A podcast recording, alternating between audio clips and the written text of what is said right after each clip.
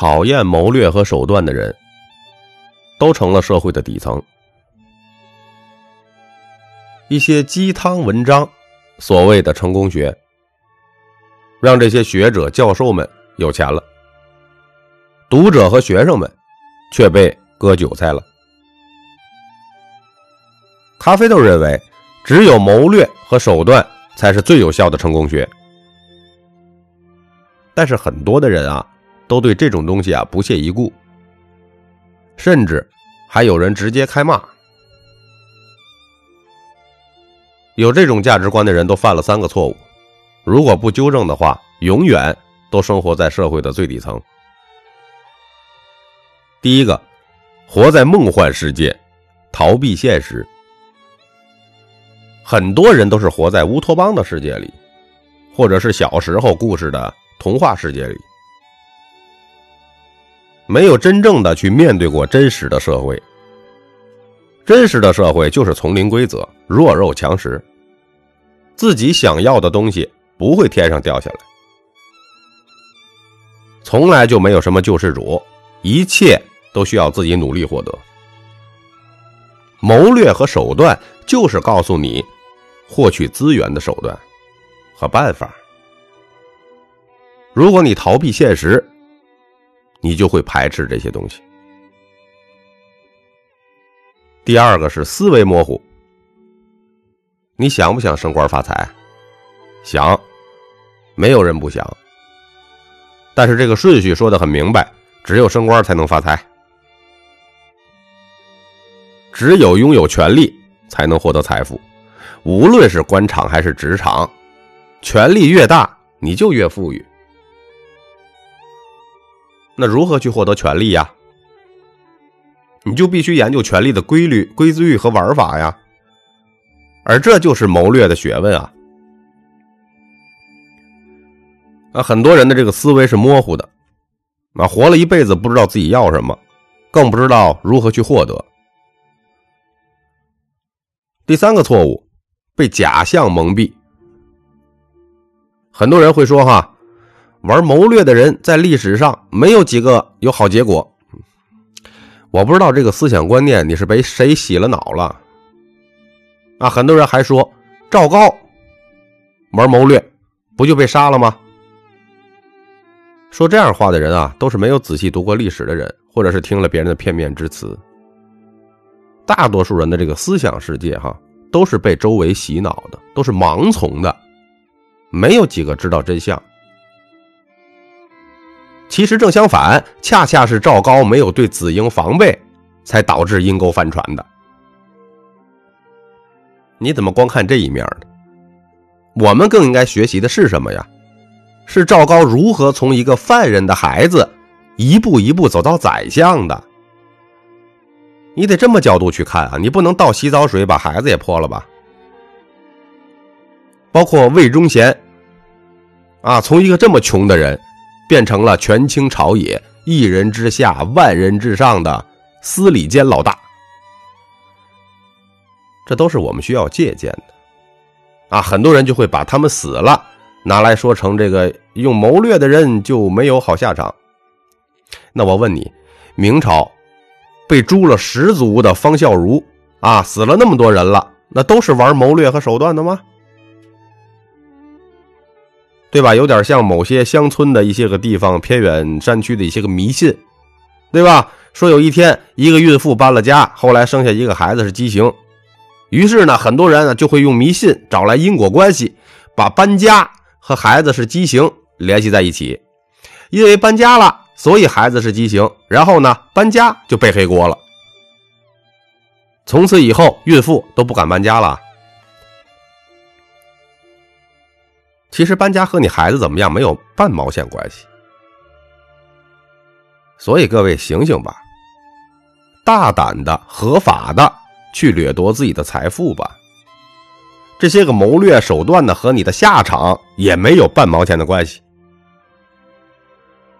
你要搞清楚，这些个谋略和手段并不等于坏人，它只是一种生存方式。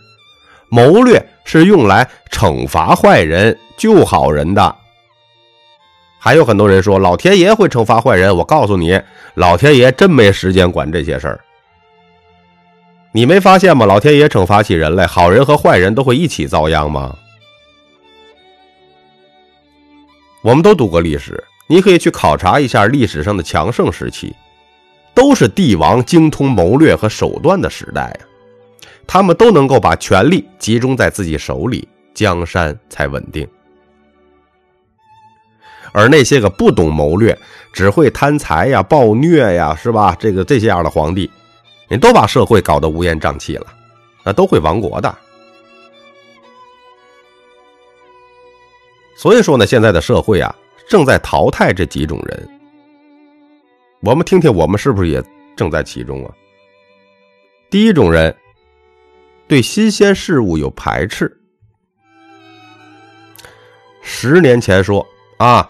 将来拿着手机可以全球视频通话，有人说你是做梦。五年前说，啊，以后啊这个手机代替电脑可以买火车票，有人说你是做白日梦。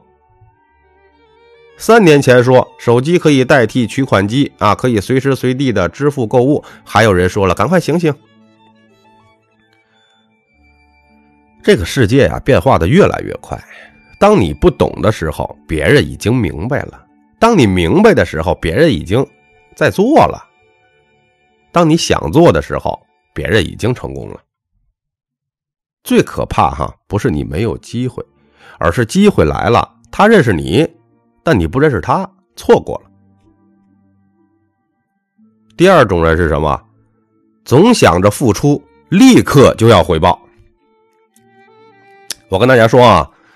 你干一个小时就想要回报，你适合做钟点工；你干一个月想要回报，你适合做员工；耐心的按年度领取年收入，你适合做个经理，做个管理者；能耐心等待三到五年有回报的，你适合做个创业者；能用一生的眼光去权衡的，那你就是企业家。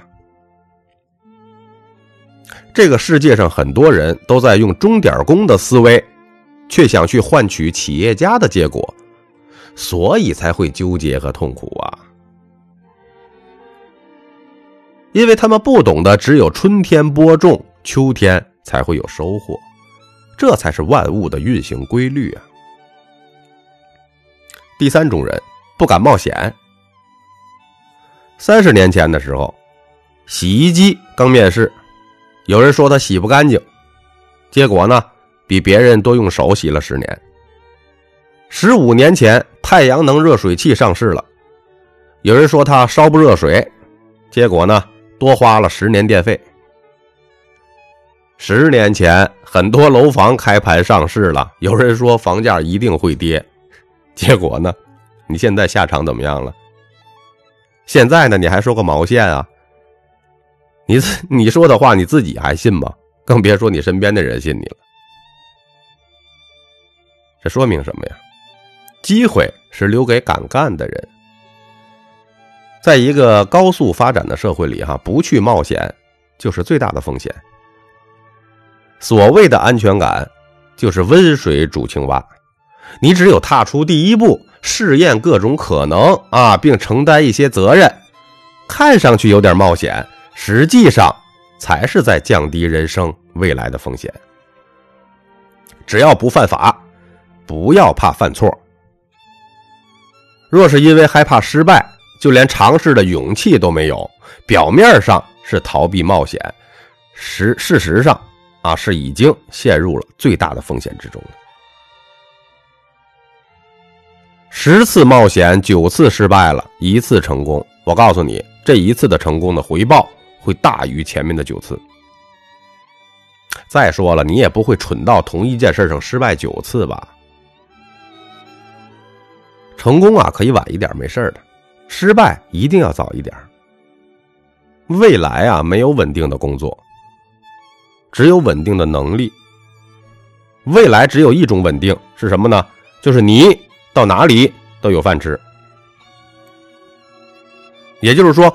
无论你遇到了什么样的新挑战、新环境，你都能够从容的应对，你的独立性很强啊，可以独当一面。世界唯一不变的，就是变化。第四种人，什么人？成天想着一夜暴富。现在社会啊，大家呀，其实都看到了同一件事儿，什么事儿啊？暴利时代已经过去了，就是利润特别高的时代。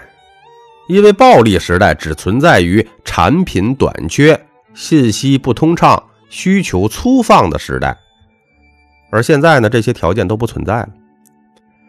这就好比一个人呐，过了身体的发育阶段，你接下来呢，身高都已经定型了。唯一还在进步的呢，只有自己的智慧。但是很多人呢，依然迷恋那个粗放发展的阶段，千方百计的想一夜暴富。我跟你讲，你注定是徒劳的。上一个阶段啊，是胆儿大的人淘汰胆儿小的人，但是，一旦社会步入完善的阶段了，未来将是有文化的人淘汰没有文化的人。以前呢属于人口红利，在以后啊属于智慧红利，这是完全不同的逻辑。未来不会再有暴富了啊，但并不能代表不能致富。未来的这些个致富呢，是依靠智慧、知识和创新，所以说踏踏实实的，不要想一夜暴富了。第五种人是什么呀？抗拒学习。不是社会发展太快哈，是我们思维反应太慢。为什么我们思维反应太慢啊？就是不学习，没有跟上。啊，今天的事儿和昨天的事儿，以及明天的事儿，它都是不一样的逻辑。适应变化的这个核心，就是你得不断的进化，不能停下学习的脚步，对吧？第六种人，没有自己的。特点，如今很多人呐，哎呀，看上去啊，整天呐忙忙碌碌的，这累的呀要死，但是呢，分文不值。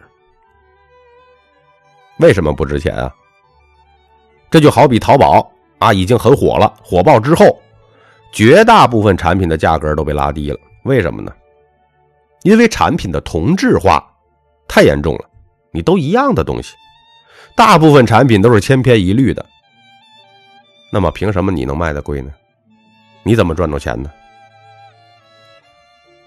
同理呀，绝大多数成年人之所以命比纸薄，是因为人与人之间的同质化太严重了。我们先不谈什么阶层固化，现在人与人之间已经达到了一种严重的同质化而已。什么呢？没特点。啊，你也是这样，你也是这样。很多人的天赋、个性早就被磨平了，没有兴趣，没有特长，无论做什么啊，都是一拥而上，人云亦云，群体盲从。看到别人结婚，自己也急着结婚；看到别人生二胎，自己也跟着生二胎。啊，总害怕自己和群众们变得不一样。你应该追求的是努力和大多数人不一样。比如说，最早的香港的四大天王，啊，刘德华走偶像派，张学友走个歌神路线，郭富城呢走这个舞王路线，黎明呢走个文艺小生路线，你得找个人设呀。他们都在努力和别人不一样，这也是他们成功的关键。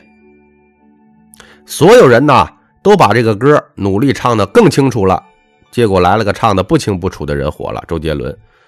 那些模仿明星模仿的最像的一个都没火。你学所有人的目的啊，就是为了找到你自己。现在啊，已经不是那个只需要死读书啊就可以有出息的年代了。这个时代鼓励我们呢自主独立思考，鼓励我们有自己的想法，鼓励我们自己和别人不一样。而且越来越多的爱好正在变得有用啊，对吧？比如说写作。画画，有自媒体；唱歌有直播，跳舞有抖音，表演有短视频，这就是这个时代的美好之处啊！他鼓励什么呢？他鼓励每个人找到自己的特点和长处。所以呢，听众朋友们，从现在开始，一定要走出平庸的轮回。我是作者三百六十五天咖啡豆，如有一点点的收获，请您订阅和转发专辑，给一点动力，咖啡豆会努力创作播出更加优质的内容。感谢您的收听。